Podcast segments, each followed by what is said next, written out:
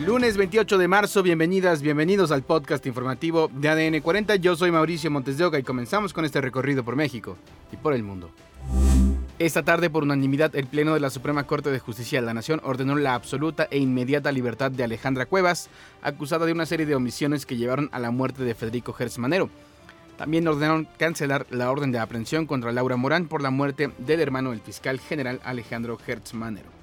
Y anoche en Michoacán, exactamente en la comunidad de Las Tinajas del Sinapecuaro, a unos 55 kilómetros de Morelia, se celebraba un palenque clandestino, cuando un grupo de civiles con ropa tipo militar y armas largas irrumpió y abrió fuego contra las personas que en ese momento celebraban y apostaban a los gallos.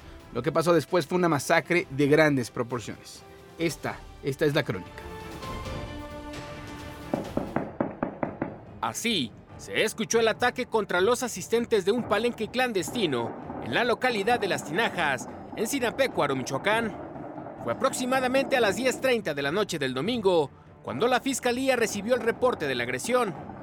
De cerca, algunos vecinos grababan las detonaciones y narraban los hechos. ¡Ay, Dios mío! ¡Ay, Dios mío, Dios mío! Dios mío, la gente se bajó de carros saben a dónde, a dónde ganar.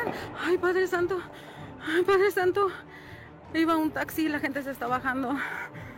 La gente está bajando, un autobús se va a regresar. Y recomendaban no pasar por la zona. Salida a Cámbaro, arriba del Pirul, para que nadie venga para acá arriba. Hay una balacera este, aquí donde hacen los bailes. De inmediato, personal de la Unidad de Servicios Periciales y Escena del Crimen se desplazó al lugar donde se localizaron 19 muertos por arma de fuego. Más tarde, la Fiscalía General de Justicia de Michoacán confirmó que el número de fallecidos se elevó a 20. También reportó cuatro heridos. Además, en la zona del ataque se aseguraron 15 vehículos y más de 100 casquillos percutidos calibre 762. El presidente López Obrador dijo que se trató de una masacre de un grupo del crimen organizado contra otro. Eh, ya salió un equipo para allá, para la investigación y para atender el tema. La familia michoacana y Cártel Jalisco Nueva Generación mantienen una disputa en la zona de Sinapecuaro. ADN 40. Precisamente Michoacán es el estado con más homicidios dolosos en lo que va del año, 710 víctimas contabilizadas hasta el domingo. En 27 de días de marzo acumula 231 asesinatos. En enero hubo 233 homicidios y en febrero 246. Esto de acuerdo con las estadísticas del conteo diario del gobierno federal. Seguimos en Michoacán, donde la Fiscalía ofrece una recompensa por información que lleva a la captura de Ricardo Carrillo, alias El Alacrán. Este sujeto es señalado como presunto homicida del presidente municipal de Aguililla, César Arturo Valencia Caballero. La Fiscalía General de la República vinculó a proceso a Leonardo L., alias El Chamona, integrante de la organización criminal La Línea y quien realizaba labores de halconeo.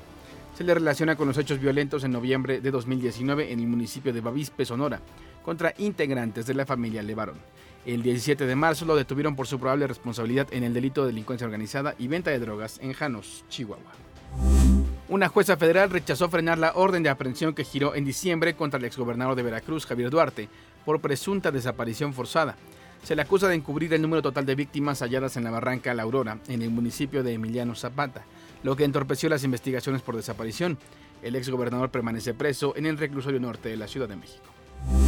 En el día 33 de la invasión, autoridades ucranianas indicaron que el número de niños muertos por los bombardeos rusos alcanza ya los 143 y que hay 216 menores heridos. El Estado Mayor de las Fuerzas Armadas ucranianas estimó en unos 17.000 soldados rusos muertos hasta la fecha. Autoridades ucranianas alertaron de nuevos incendios que estallaron en la zona de exclusión alrededor de la central nuclear de Chernóbil. Recordemos que está ocupada por las fuerzas rusas desde el inicio de la invasión, el 24 de febrero. Las autoridades señalaron que el fuego podría provocar serias consecuencias, ya que es imposible extinguirlo ante la presencia de las fuerzas de ocupación. El Organismo Internacional de Energía Atómica dijo que la situación permanece sin cambios en relación a las salvaguardas en Chernóbil y otras plantas nucleares en Ucrania. En Turquía iniciaron las conversaciones entre representantes de Ucrania y Rusia en busca de lograr un alto al fuego. El presidente turco Tayyip Erdogan dijo que llamó a su homólogo ruso Vladimir Putin para insistir en la necesidad de parar los ataques, mejorar las condiciones humanitarias y alcanzar la paz. Las negociaciones entre Rusia y Ucrania se celebran en Estambul y se extenderán hasta el próximo miércoles. El presidente de Ucrania, Volodymyr Zelensky, dijo que los anteriores encuentros fracasaron, pero con la guerra en un punto muerto, con el ejército acumulando bajas y la resistencia civil ucraniana, espera que haya avances importantes. En tanto que Rusia advirtió que no suministrará gas en caso de que los países europeos no accedan a pagar por los envíos en rublos, tal y como lo ha pedido Moscú. La semana pasada el presidente Vladimir Putin anunció que su país rechazaría el pago del gas en divisas, incluidos dólares y euros y que solo cobrará en rublos los suministros a los países a los que llamó inamistosos, entre ellos la Unión Europea, Estados Unidos y Reino Unido. Otro tema del que se está hablando es la iniciativa para la reforma eléctrica. De hecho, las comisiones de energía y puntos constitucionales de la Cámara de Diputados se declararán en sesión permanente para comenzar a discutir la iniciativa del presidente López Obrador. La Secretaría de Seguridad Ciudadana de la Ciudad de México presentó el programa de renovación de la Policía de Tránsito, con la finalidad de eliminar la corrupción.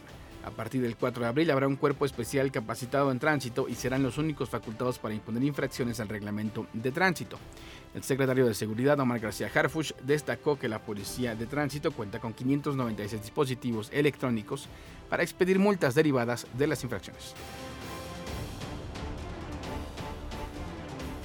Sus integrantes contarán con una certificación, utilizarán uniformes y vehículos distintivos para su fácil identificación estarán equipados con cámaras de solapa.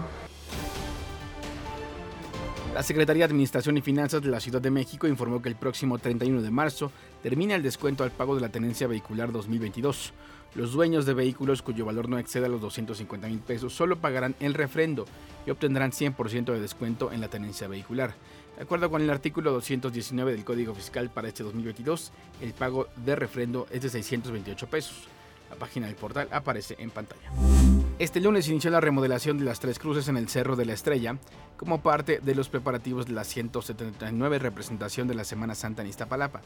Ahí se realizará la crucifixión con público, aunque se pedirá a los asistentes el uso de cubrebocas, gel antibacterial y mantener en lo posible la sana distancia para evitar contagios por COVID-19. En tanto, en la macroplaza de esta alcaldía, más de una docena de trabajadores de mantenimiento a los tres escenarios que utilizarán. Al finalizar, el comité organizador iniciará los trabajos de escenografía.